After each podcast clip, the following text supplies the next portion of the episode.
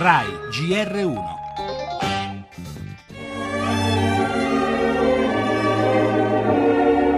Vattene a casa, Marino, vattene a casa.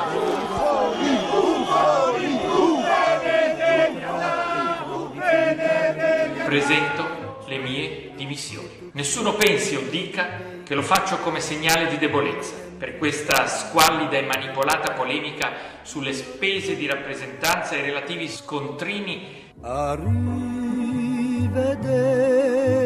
Roma. Tutti i problemi che ci potevano essere a Roma è riuscito a fare peggio, è il peggior sindaco della storia. La dimissione di Marino significa restituire questa città alla mafia, alle lobby di potere che lui ha cercato di scardinare. Vino dei castelli. Tutto il mio impegno ha suscitato una furiosa reazione. Oggi questa aggressione arriva al suo culmine. Perché lui è stato troppo onesto che l'ha messa online e l'ha dichiarate. Cioè, a me mi sembra proprio una montatura. Le dimissioni sono un atto dovuto. Non nascondo di nutrire un serio timore che immediatamente tornino a governare le logiche del passato, del meccanismo corruttivo mafioso che senza di me avrebbe travolto l'intero Campidoglio.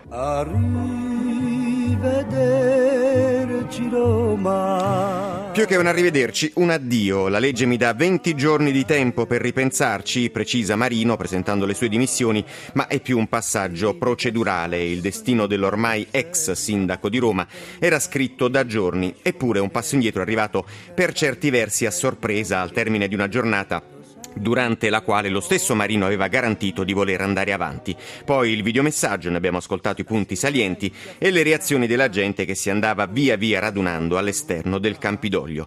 Penalmente mai coinvolto nel ciclone Mafia Capitale, Marino è finito però nel mirino anche per i rapporti tra parte del suo staff e un personaggio chiave dell'inchiesta come Salvatore Buzzi. Poi un'estate da dimenticare, culminata con il caso Scontrini, assediato dalle opposizioni sempre più isolato dai vertici del Partito Democratico. Roma volta pagina, in primavera si voterà, ma prima c'è un giubileo da organizzare e un bilancio da sistemare.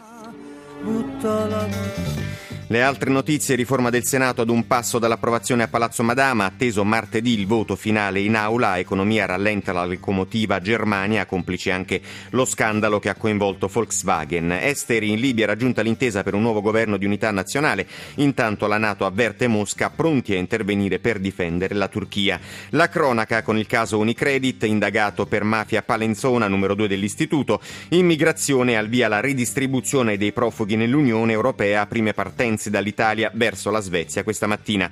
Cultura con il Nobel per la letteratura alla Bielorussia Svetlana Alexievich, lo sport con il caso Blatter Platini.